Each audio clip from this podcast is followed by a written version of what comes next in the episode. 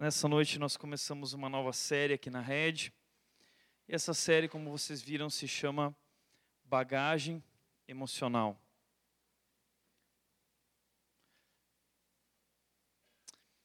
Nessa, nessa série, a gente vai trabalhar um pouco a ideia do vídeo que vocês acabaram de ver. Não sei se você entendeu ou não, talvez você fale assim, puxa, eu só vi pé, não vi direito as coisas. É um vídeo artístico, ultra moderno. A equipe que fez esse vídeo, junto com a Nath, está de parabéns, muito bacana. Ah, e a gente vai estar trabalhando alguns temas que têm a ver com essa bagagem emocional que nós carregamos dentro de nós: rejeição, amargura, depressão, raiva e ansiedade. Cinco temas que a gente vai estar trabalhando aqui no mês de agosto. E esse vídeo é uma realidade nas nossas vidas, uma realidade que às vezes a gente nem percebe.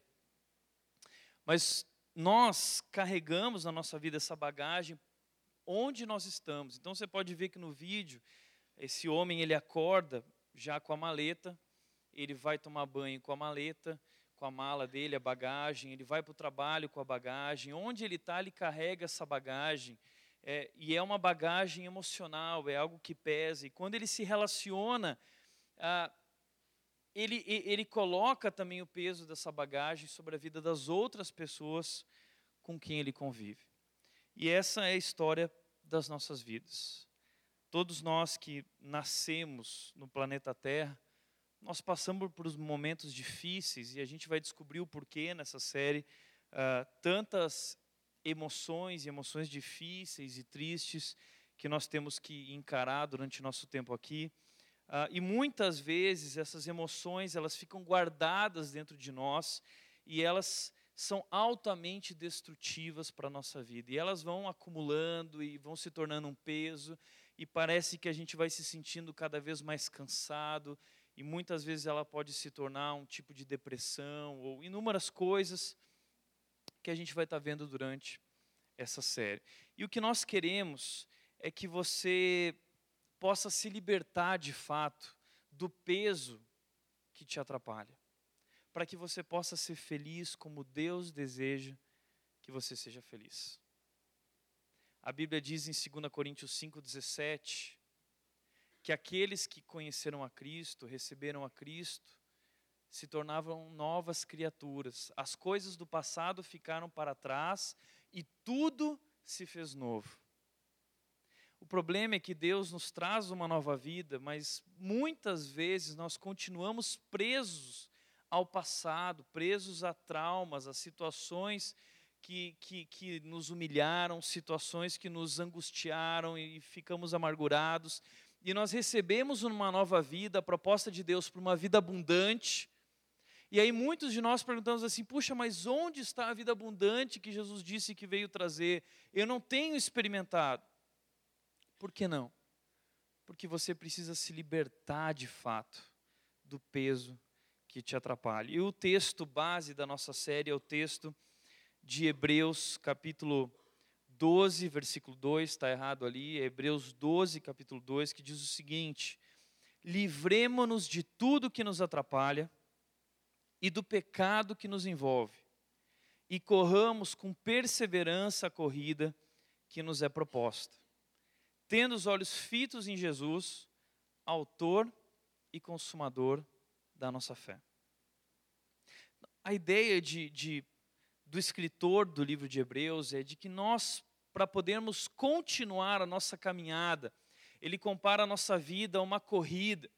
E numa corrida, você não pode correr.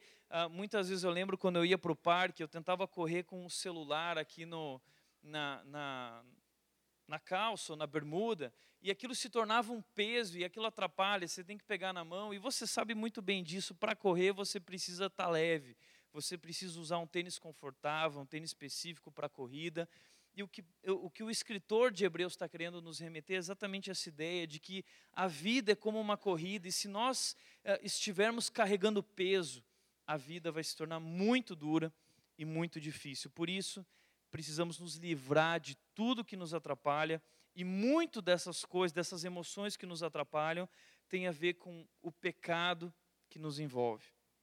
E ele diz: corramos com perseverança a corrida, tendo os olhos fitos em Jesus, o Autor e o Consumador da nossa fé. Então a gente vai trabalhar essa bagagem emocional durante essa série. Só que para a gente trabalhar essa bagagem emocional que existe em nós, nós precisamos abrir a mala. E a gente precisa mexer lá dentro. E talvez essa mala, hoje na tua vida, ela esteja fechada há muitos anos. Porque talvez você não tenha coragem de abrir a mala. Porque você sabe que a hora que abrir a mala, o cheiro é forte. Tamanha a escuridão, a podridão, a sujeira que existe ali dentro, que nunca foi trabalhada, roupas que precisam ser lavadas.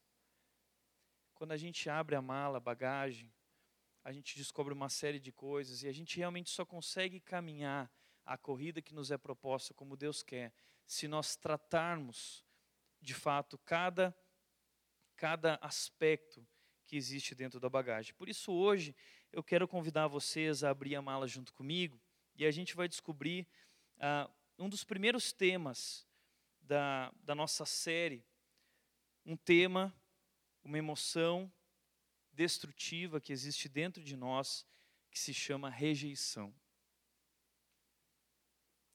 Não sei como foi sua infância, não sei como foi sua adolescência, mas infância e, especialmente adolescência é um momento em que nós precisamos ser aceitos, nós queremos fazer parte de um grupo, muitos de nós encontramos problemas e a partir dali começamos a acumular uma carga emocional que, que carregamos para o resto da vida.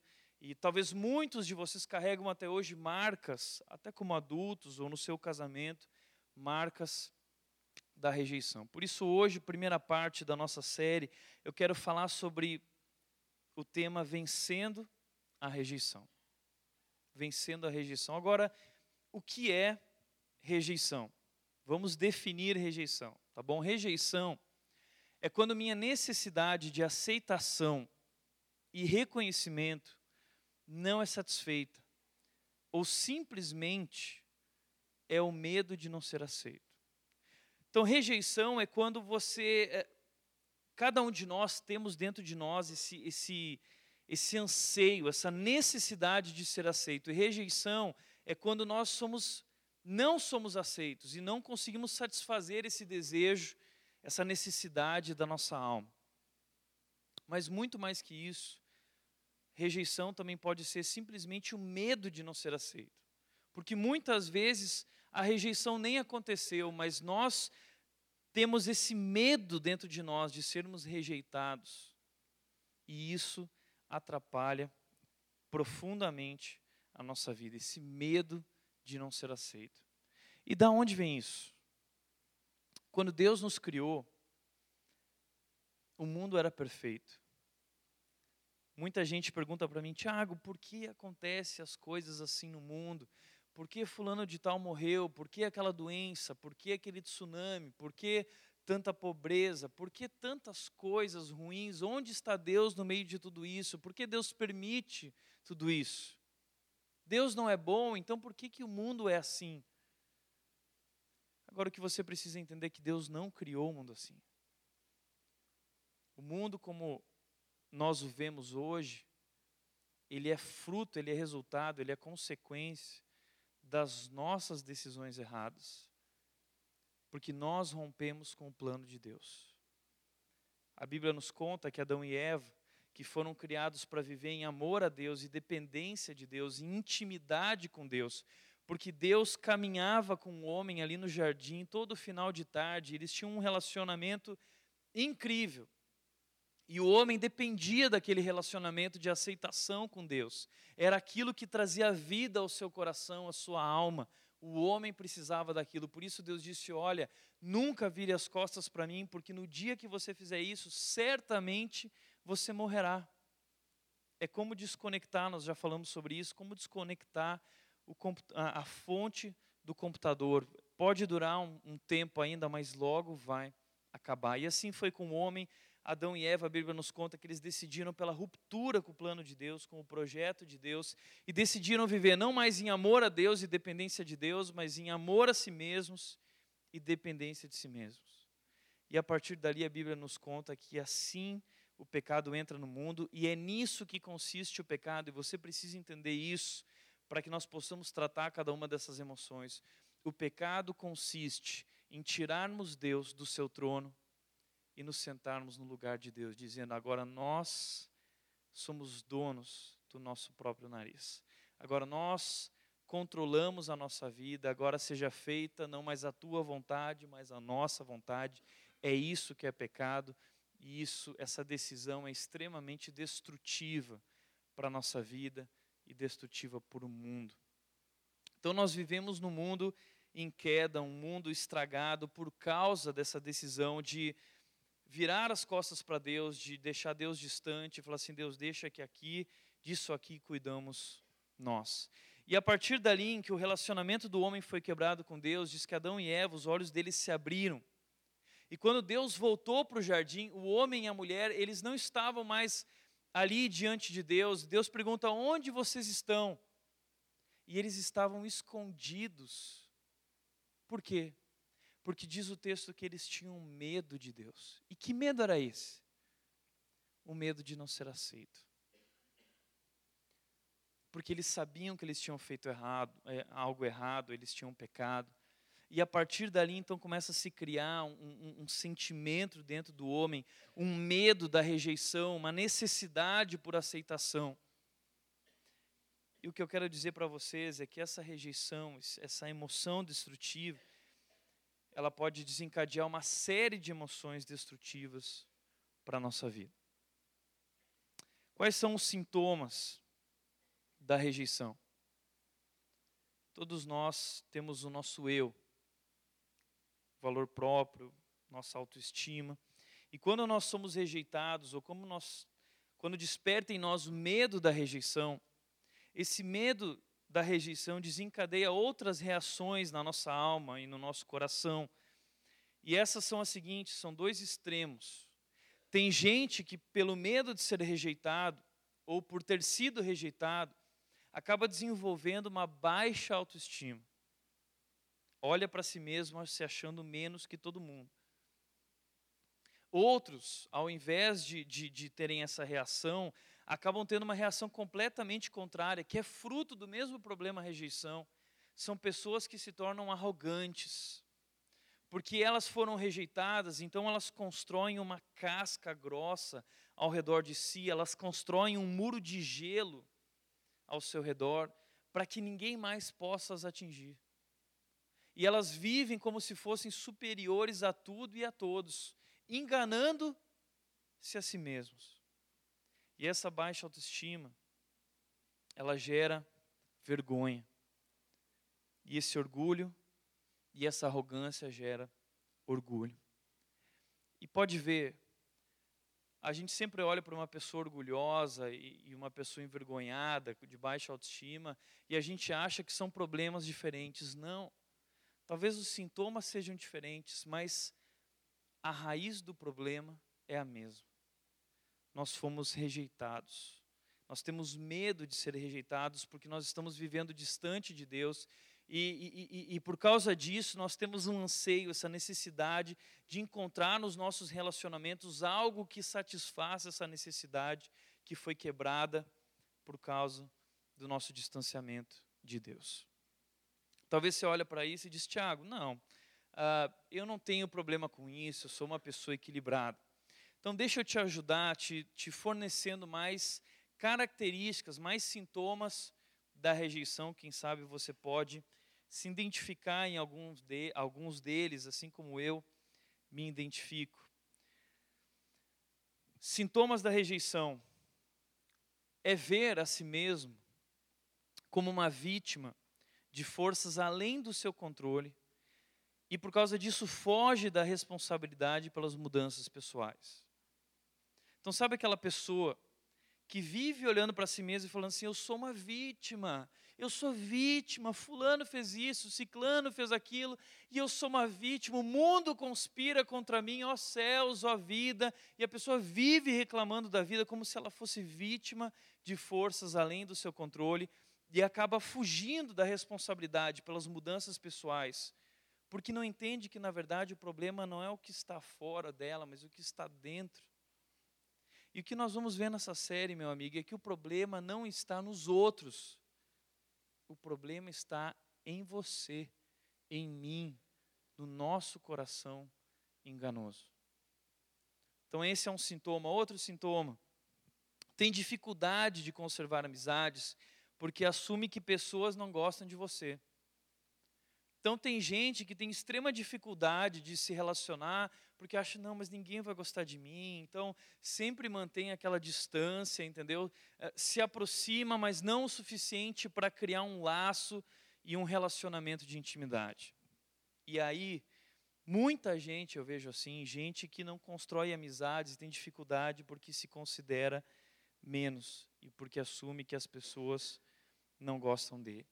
Outro sintoma, fica ressentido com facilidade. Então, sabe aquela pessoa melindrosa? Pessoas melindrosas têm tudo a ver com isso. Fica ressentido com facilidade e critica outros que parecem que ele julga porque ele olha e acha assim que são superiores a ele. Ah, fulano tem uma atitude superior, mas no fundo, no fundo o problema não é no fulano. O problema é no seu coração. É o seu problema de rejeição, o seu medo de não ser aceito. Então, qualquer coisa que. Sabe aquelas pessoas extremamente difíceis de se relacionar, que qualquer coisa que você fala, ou qualquer brincadeira, ou qualquer palavra, ou qualquer gesto, já faz a pessoa ficar extremamente ressentida. Tem gente que, que fica magoada com a gente sem a gente fazer nada. Você já viu isso? estou magoado com você, mas o que eu fiz?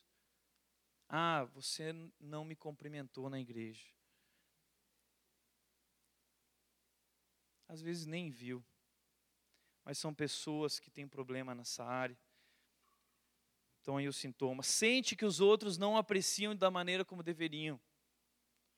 Então fica olhando para si mesmo falando, puxa vida, eu sou muito mais valoroso que isso.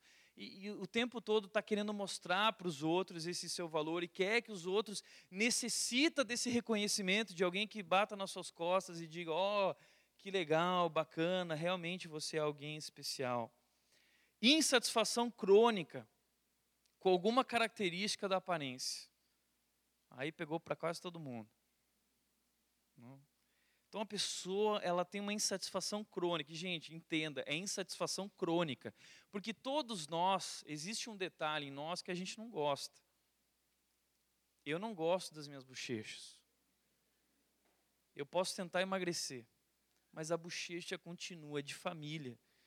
Você pode entrar no Facebook do meu pai, ele acabou de fazer Facebook agora, você vai ver o tamanho da bochecha.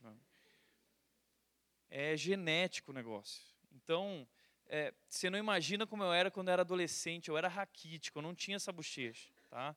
Eu era raquítico, é, a bochecha era puxada para dentro, né? E aí eu tinha umas orelhas de abano gigantescas. Gigantescas. Quando eu tinha 13 anos de idade, eu tinha vergonha de ir para a escola por causa das minhas orelhas de abano. E aí, sabe qual foi a minha estratégia, meu mecanismo de defesa? Eu comecei a usar um boné. Por isso que até hoje eu uso boné, viu, gente? Se reparar, quando eu uso boné, eu ponho a orelhinha para dentro, assim. E aí eu usava o boné para trás e eu chegava na escola com aquele boné. E, gente, eu vivia de boné. Você ia me ver na igreja, fora da igreja, tomando banho, saindo do banheiro de boné. Era o tempo todo de boné, porque eu tinha uma insatisfação crônica com algumas características da minha aparência. Aí eu vi que não tinha jeito. Né? E aí eu desisti de ficar desesperado. E, e por mais feio que a gente seja, sempre tem alguém que acaba admirando a gente por alguma coisa, né? E acaba relevando a barriga, a bochecha, a orelha, a chatice. Então todos nós temos problemas com isso, mas a pessoa que tem esses sintomas da rejeição, ela tem uma insatisfação crônica com algo na aparência dela e ela não consegue viver por causa disso. Outro sintoma, altamente sensível à desaprovação dos outros. Gente, não pensa que todo mundo vai gostar de você. É impossível todos gostarem de você, porque se todo mundo gosta de você, alguma coisa está errada. Aliás, dizem que o grande, a frase é a seguinte: uh, eu não sei qual é o segredo do sucesso, mas o segredo do fracasso eu sei, é querer agradar todo mundo. É impossível agradar a todos. Jesus Cristo, Deus, Jesus Cristo é perfeito. Ele viveu na terra, ele não pecou, ele era cheio de amor e compaixão pelo ser humano, se relacionava de forma perfeita com todos, e Jesus foi rejeitado. Muitos desaprovaram suas atitudes, suas ações, seus pensamentos. Então, quanto mais nós que não prestamos, que somos pecadores, a Bíblia diz que todos pecaram, ninguém presta. Então, muita gente vai nos desaprovar. Agora, tem gente que é altamente sensível a essa desaprovação, e aí entra, sabe, aquela angústia durante a semana, porque Fulano foi, não foi a favor da minha opinião, eu, eu dei a minha opinião, Fulano deu uma outra opinião, e eu fiquei muito machucado porque ele não concordou comigo, porque ele não achou legal aquilo que eu fiz. E, gente, a gente não vai concordar em tudo. E muitas vezes alguém vai falar algo para você e você precisa tomar cuidado para não se tornar altamente sensível com isso. Outro sintoma tem pouca confiança própria e evita tomar decisões ou fazer coisas novas em que possa falhar. Então é aquela pessoa que não confia em si mesma e, e, e não toma decisões, está sempre é, procrastinando porque tem medo de fazer coisas novas e decidir. Outro sintoma, vive pensando no que os outros vão pensar a seu respeito. Então, sempre antes de fazer qualquer coisa, pensa assim: ah, mas o que, que os outros vão pensar de mim? E a vida dessa pessoa é conduzida pelo que os outros vão pensar e não o que Deus pensa. E faz tudo para que os outros vejam. Faz tudo para que os outros vejam. Tem muita gente que vem para a igreja e realmente quer trabalhar para que os outros vejam e falem: nossa, você é demais. E uma coisa é verdade: se você nessa igreja depender do meu elogio, do meu tapinha nas costas, para se sentir animado, então você tem um problemão para ti. Porque não é para mim que você está fazendo. Eu fico muito contente com cada um que participa e se envolve, mas não é para mim. A obra de Deus. Da mesma maneira como você está trabalhando aqui dentro dessa igreja e fora dessa igreja para Deus, eu também trabalho para Deus. E eu busco o tapinha nas costas de Deus e não o seu. Da mesma forma, eu e você precisamos buscar o tapinha de Deus sempre, porque é Deus quem tem que nos aprovar, é Deus que tem que nos aceitar, é Deus quem mostra e diz quem nós realmente somos e qual é o nosso valor. Agora existem alguns outros mecanismos de defesa para que você possa se encontrar. Quais são? Pessoas que se concentram na aparência, pessoa extremamente preocupada com a aparência, roupa, maquiagem, andar na moda. E veja bem, não é errado andar na moda, não é errado você ter uma roupa bacana, não é errado você usar maquiagem, não é errado, não confundam as coisas. Eu não estou dizendo que é errado a mulher colocar botox ou colocar silicone, ou, não é errado. Agora, a preocupação exagerada com isso, a concentração, você se concentra nisso como uma forma de ser aceito, aí isso é um problema. Isso é um mecanismo de defesa, uma fuga para esse problema que a gente vive, esse medo de não ser aceito. Ah, outro mecanismo de defesa, buscar aceitação em algum grupo a qualquer preço. Então, você negocia sua fé, seus princípios, seus valores, a sua ética, porque você quer participar daquele grupo de pessoas e você adota então os valores delas, abrindo mão dos seus. Compensação, buscar superar os outros em alguma habilidade especial. Esse é um mecanismo de defesa para pessoas com problema de rejeição. Elas elas sabem que elas não são boas nisso naquilo, então elas tentam desenvolver, buscam superar essas outras pessoas em uma habilidade especial dela para que ela se sinta realmente valorizada e se sinta alguém especial. Outro mecanismo de defesa, nós já falamos, a arrogância, viver como se fosse superior a todos. E também formas de autodestruição, pessoas que recorrem para anorexia. Estava ouvindo recentemente sobre uma pessoa que contou de um amigo que falou assim: Olha, eu, quando eu como muito durante o dia, eu chego à noite em casa, eu vou lá, eu coloco o dedo na. Coloco o dedo lá no fundo da garganta e eu vomito toda a comida para eu não engordar. Isso se chama bulimia. Isso é uma forma de autodestruição. A bulimia destrói o seu estômago e, e, e a sua saúde. A anorexia, o suicídio. Eu não sei se você sabe, esses dados não são revelados, mas Indaiatuba é uma cidade com altos índices de suicídio.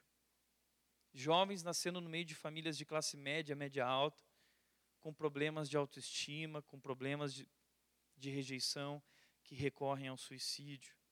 E o último mecanismo de defesa, mas não é uma lista exaustiva, a gente poderia trabalhar diversos aspectos da rejeição, mas é esconder-se atrás de uma máscara, fingir ser perfeito.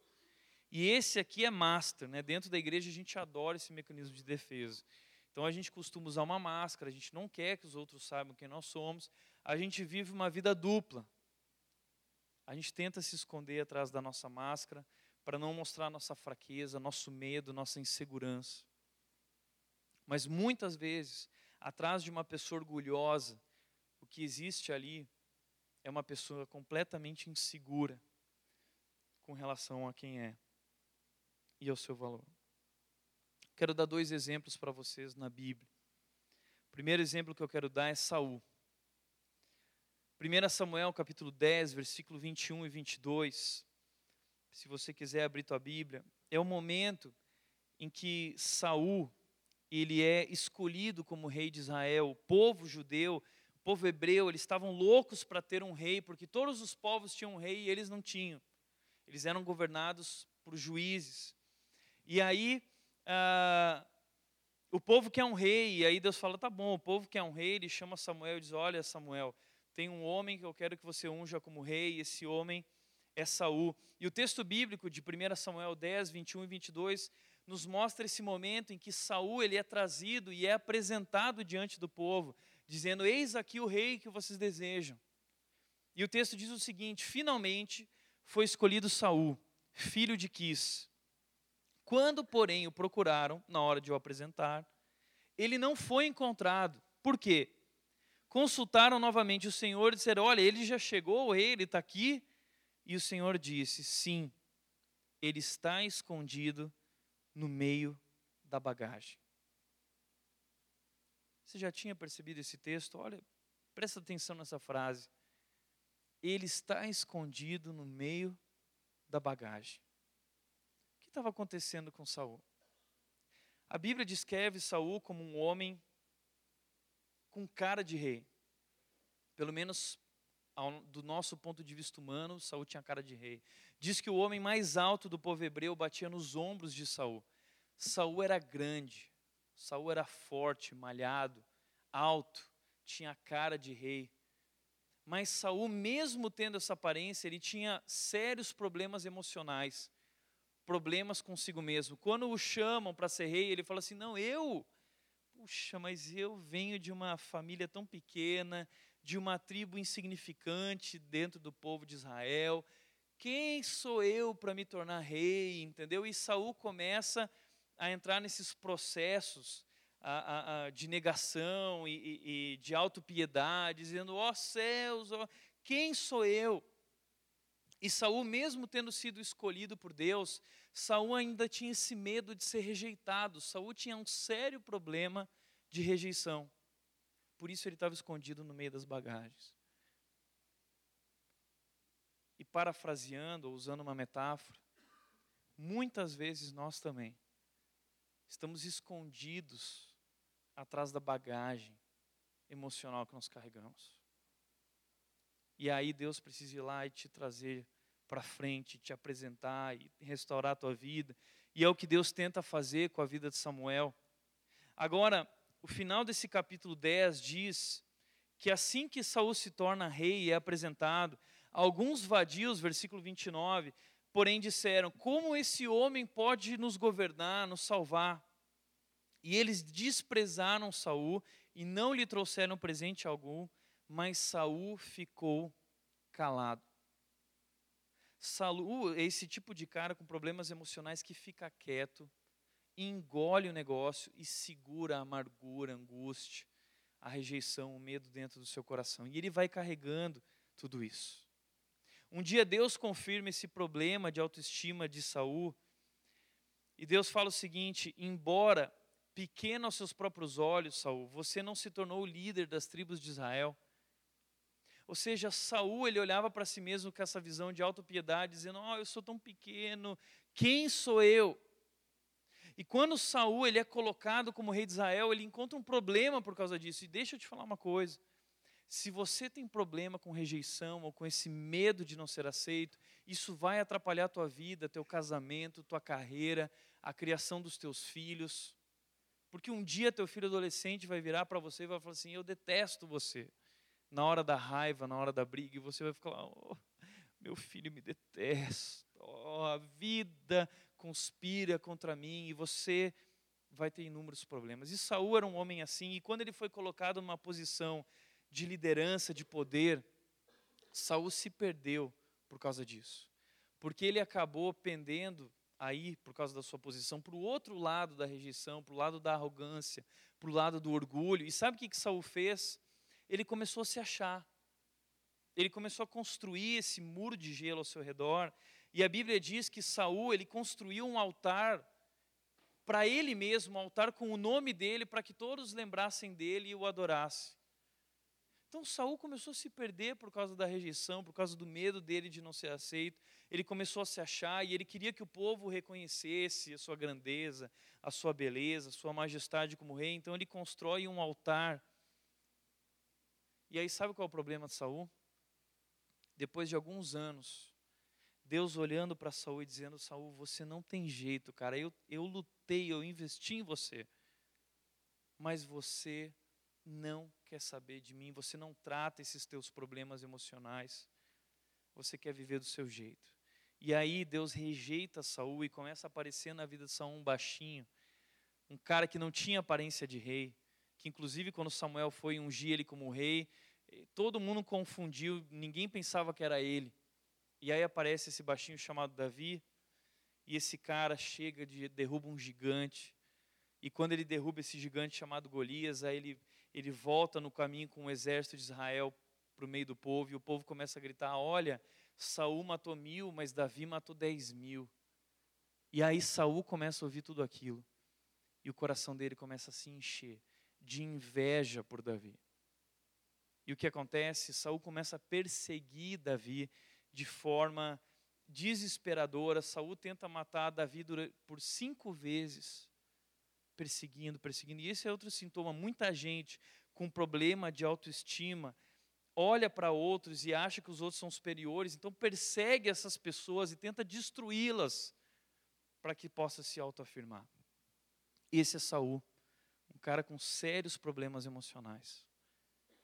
Agora deixa eu mostrar um outro exemplo, um bom exemplo, um paralelo. E eu já falei hoje sobre ele aqui. Jesus. Jesus é o Deus encarnado. Jesus é Deus na forma humana, abrindo mão da sua glória para viver entre nós e nos ensinar a viver e morrer por nós como nosso Senhor e Salvador. O texto de Isaías 53 nos fala como Jesus era e o que aconteceu com ele, a rejeição que ele viveu. Então, Isaías 53, versículos 2 e 3 nos diz: Ele não tinha qualquer beleza ou majestade que nos atraísse, nada havia em sua aparência para que nós o desejássemos. Ele foi desprezado e rejeitado pelos homens, um homem de dores e experimentado no sofrimento como alguém de quem os homens escondem o rosto, foi desprezado e nós não o tínhamos em estima. Se tem alguém que experimentou rejeição, foi Deus. Deus foi rejeitado lá no começo, e Deus foi rejeitado quando ele veio como Jesus, enviando seu filho Jesus. Deus foi rejeitado. E o que ele fez com isso? Ele ficou choramingando. Aí talvez você diz, não, mas ele é Deus, ele... mas Jesus Cristo, a Bíblia diz que quando ele veio habitar entre nós, ele abriu mão temporariamente dos seus atributos, da sua glória, para viver como homem. Então ele abriu mão de usar os seus atributos, a sua onipotência, a sua onisciência, e ele viveu como homem, ele experimentou a nossa dor, um homem de dores, diz o texto. Ele experimentou nossa dor, ele foi ferido, ele foi machucado, ele foi desprezado, ele foi rejeitado. Cuspiram na sua cara, gritaram para ele, colocaram o dedo na cara dele, dizendo: Olha, se tu és Deus mesmo, então desce dessa cruz e mostra teu poder. Mas Jesus se manteve firme. Por quê? Qual era o segredo de Jesus? O segredo de Jesus se encontra em João, capítulo 4, versículo 17. Quando no começo de seu ministério, ele está diante de Deus e diz o texto que uma voz dos céus, diante de muitas testemunhas, diz o seguinte a respeito de Jesus: Deus dizendo: Este é o meu filho amado, em quem me agrado. Sabe como Jesus vence a rejeição?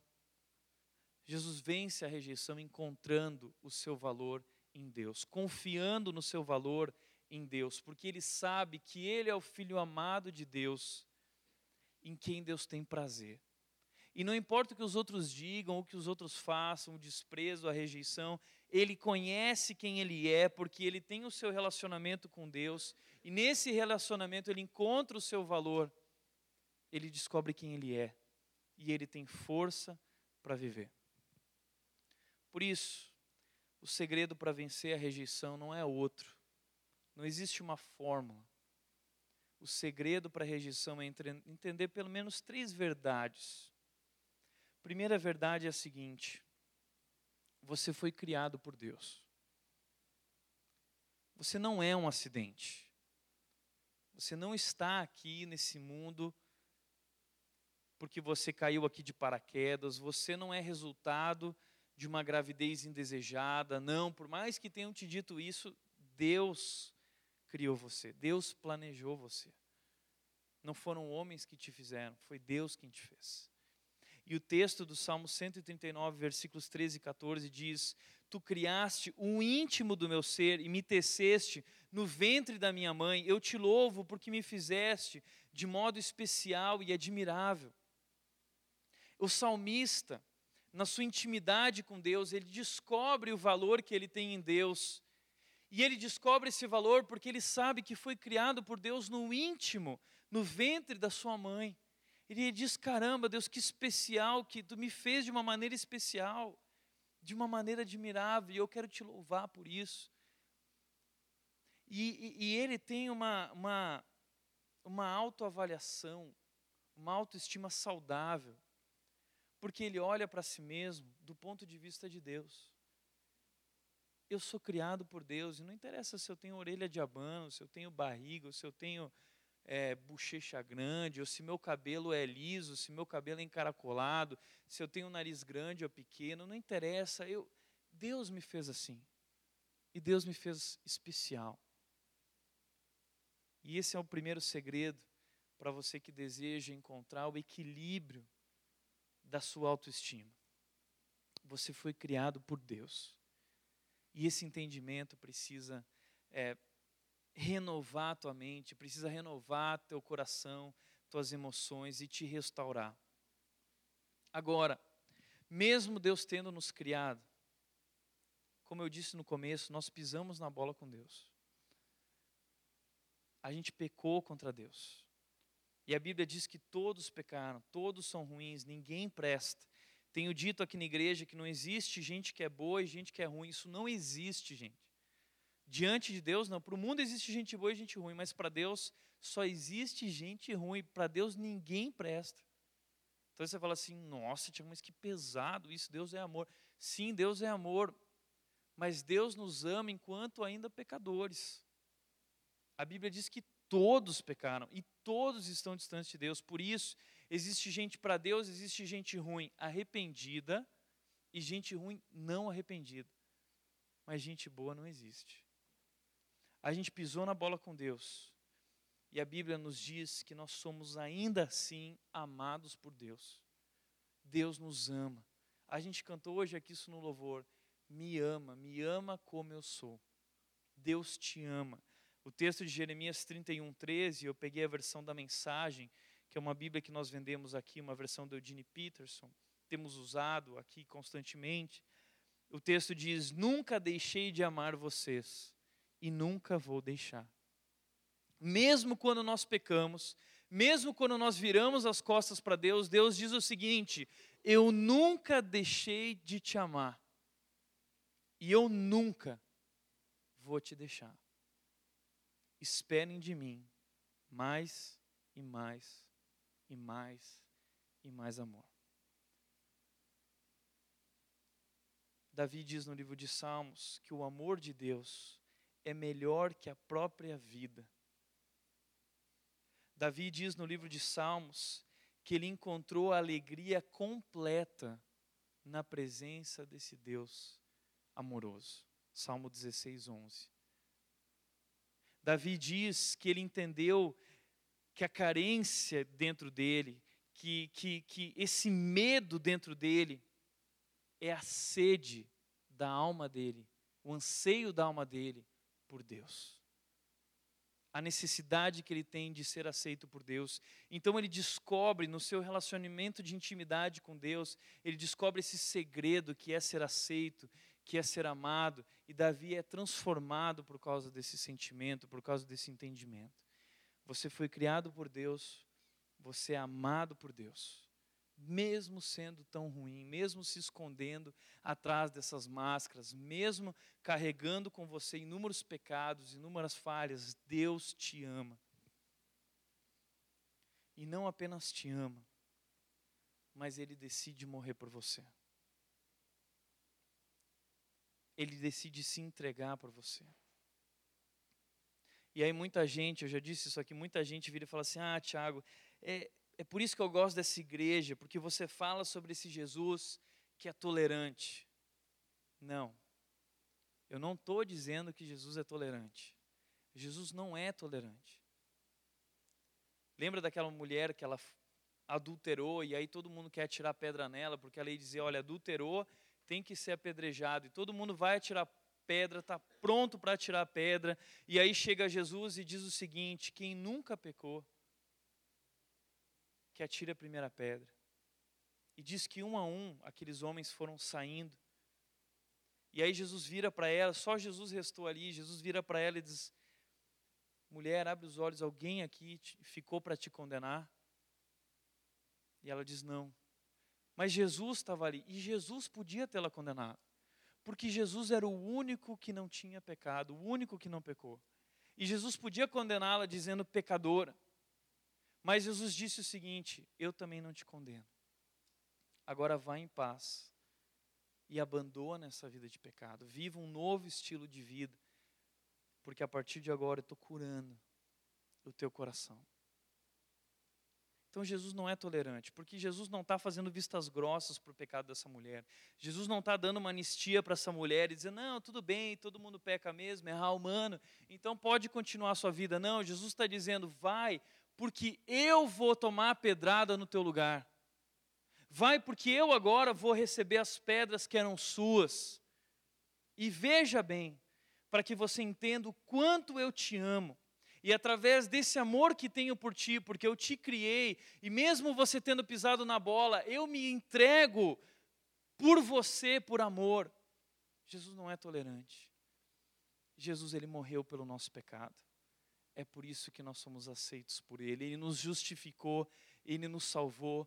Nós somos amados por Deus e Ele nunca vai deixar de nos amar, e Ele nunca vai nos abandonar, e dele nós podemos esperar cada dia mais amor, amor e amor.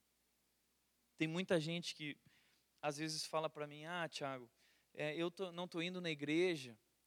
Essa semana, um jovem de uma outra igreja me procurou aqui em Dayatuba e ele falou o seguinte: Tiago, eu não estou indo na igreja porque eu vou lá na igreja eu fico irritado.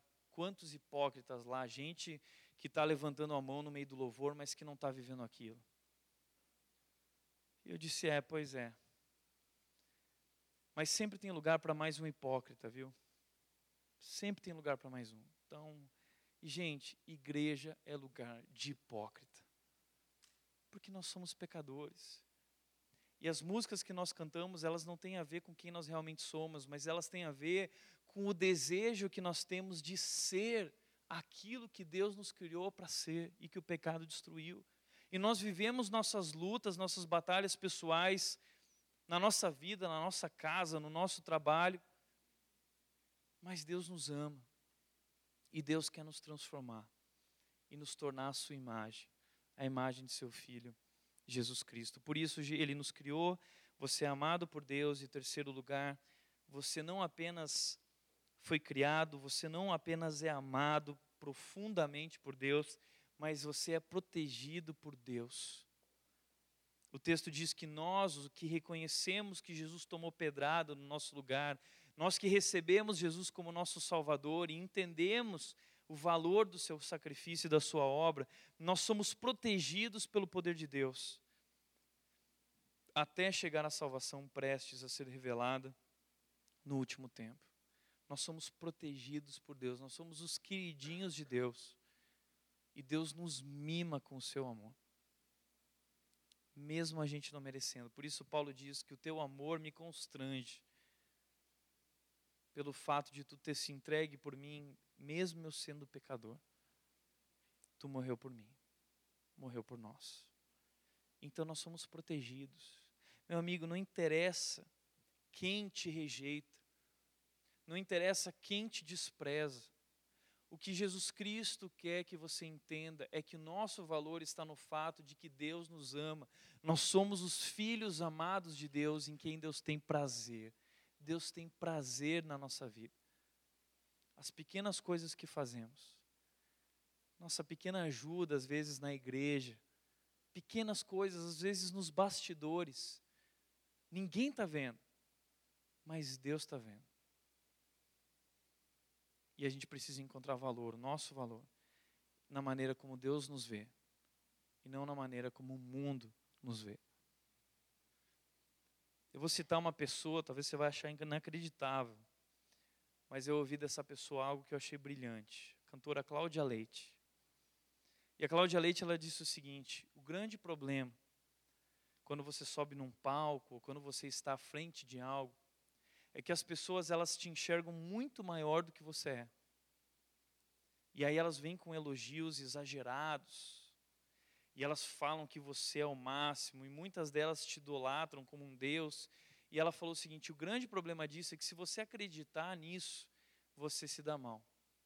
Porque o orgulho antecede a queda, o orgulho precede a ruína.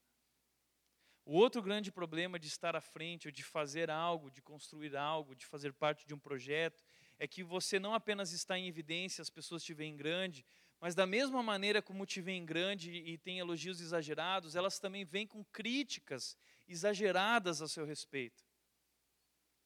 E se você acreditar, você se dá mal, porque você vai se perder naquilo que os outros pensam. Então você precisa, ela falou, entender quem você é. E eu quero completar, complementar dizendo: você precisa entender quem é você para Deus. Para Deus você tem valor. Deus te ama. Você foi criado por Ele, você é amado por Ele, você é protegido por Ele. Por isso, para encerrar, algumas considerações. Primeiro, primeira coisa, o seu valor não está em você.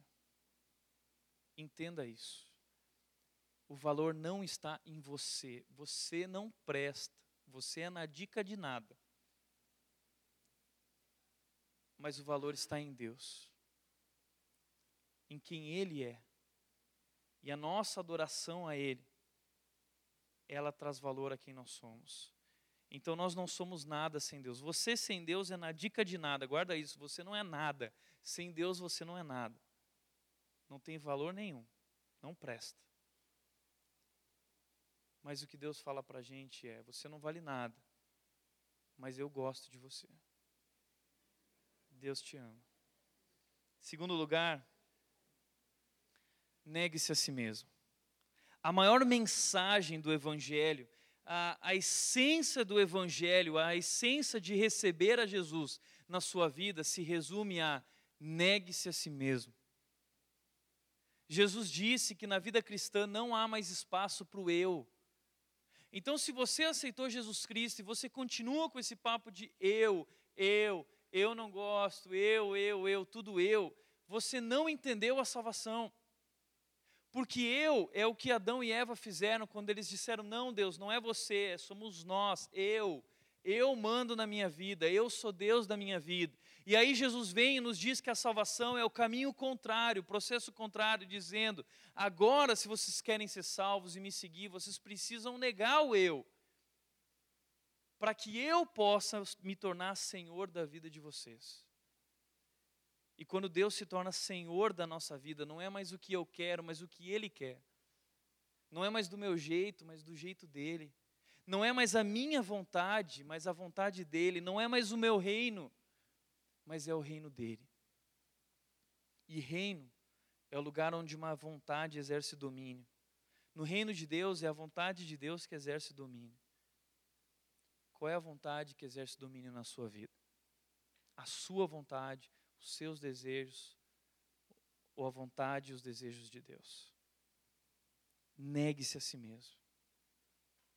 Paulo diz o seguinte: fui crucificado com Cristo assim já não sou eu mais quem vive, mas Cristo vive em mim.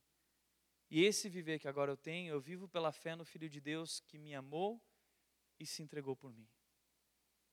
Paulo ele descobriu o segredo para lidar com a rejeição. Paulo entende que ele não precisa ser mais nada, ele pode deixar Cristo viver através dele, e Cristo foi rejeitado também, mas ele sabe que ele tem valor para Deus. Meu amigo, por isso não venha com esse papo de eu tenho medo de não ser aceito, eu tenho, ah, eu sofri rejeição na minha vida. Se de fato você entendeu a grandeza da obra de Deus na tua vida, você precisa ser transformado por esse entendimento, por essa verdade. Deus te ama. E aí Paulo diz: Eu aprendi o segredo de viver contente em toda situação. Imagina isso. Viver contente diante de tudo. Qual é o segredo de Paulo? Tudo posso naquele que me fortalece. Ou seja, eu sou capaz de enfrentar qualquer coisa com Deus. Porque Ele me ama. E isso me basta. A graça de Deus nos basta. Por isso, em último lugar, coloque Deus em primeiro lugar. Sabe qual é o problema? Desse medo que existe dentro de você, desses traumas por causa da rejeição, é porque você tirou Deus do trono dele. E você está mais preocupado com você mesmo, ou está mais preocupado com o que os outros pensam, do que o que Deus pensa sobre você. E Deus nos chama para sermos renovados por esse entendimento e não dependermos mais da aprovação dos outros, mas única e exclusivamente da aprovação dele. Por isso, em Romanos 8, onde Deus fala sobre esse amor maravilhoso de Deus, dizendo que nada pode nos separar desse amor. Ele diz: Que diremos, pois, diante dessas coisas? Se Deus é por nós, quem será contra nós? Se o único homem que podia te condenar não te condenou,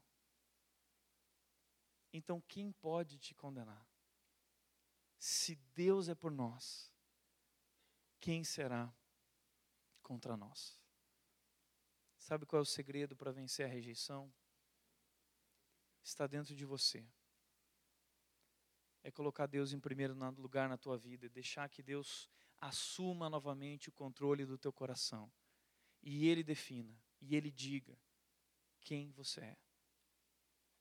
E é nesse relacionamento de intimidade com Ele, permitindo que Ele conduza, guie e controle a sua vida, que você encontra a necessidade de satisfação, a necessidade de aceitação que você precisa para viver. E quando você descobre esse segredo, como Paulo descobriu, nada mais consegue te desafiar, te derrubar, porque Deus é por mim. Então quem será contra mim? A Bíblia nos convida a esse entendimento. A Bíblia nos convida a essa convicção que nos faz viver felizes. Amém? Fecha teus olhos.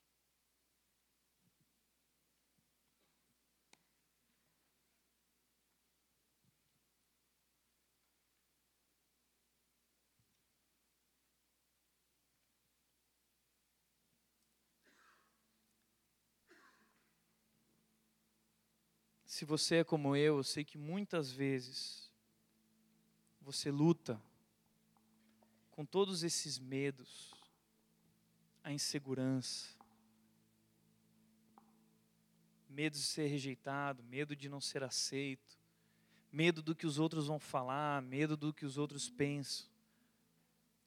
Mas a Bíblia diz que esse tipo de pensamento é altamente destrutivo para a nossa vida, assim como foi na vida de Saul e na vida de tanta gente. E Deus quer transformar as tuas emoções, Deus quer transformar teus pensamentos. Deus quer que você encontre nele o teu valor. Porque em Deus está o nosso valor. Liberte-se da rejeição, do medo de não ser aceito.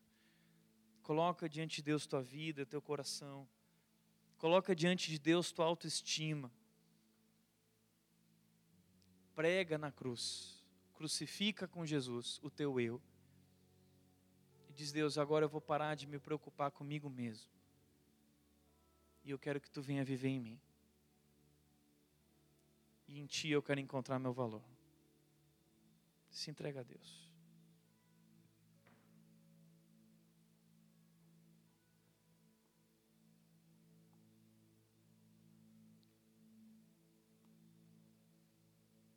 Nas crises, na aflição,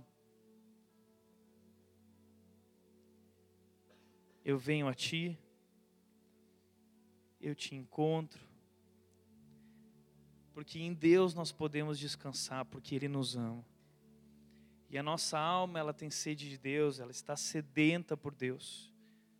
E enquanto Deus não tomar o lugar dele nas nossas vidas, enquanto nós não, não nos lembrarmos de quem Deus é, a gente vai sofrer com medo de rejeição. Mas quando a gente se enche de Deus, quando a gente bebe da água pura, nós descobrimos o amor de Deus. E esse amor nos cura, esse amor nos faz sorrir. Quero te convidar a cantar essa música agora. Essa música é uma composição da Red para essa série. E se de fato você quer entregar o teu eu, crucificar o teu eu e ser renovado pelo amor de Deus na tua vida, restaurado e vencer traumas de rejeição, traumas de pessoas que te que viraram a cara para você. Eu quero te convidar a ficar de pé e entregar teu coração a Deus, dizendo: Deus, me cura. Eu quero sentir o teu amor pela minha vida. Eu quero te encontrar. Fica de pé, vamos cantar essa música juntos.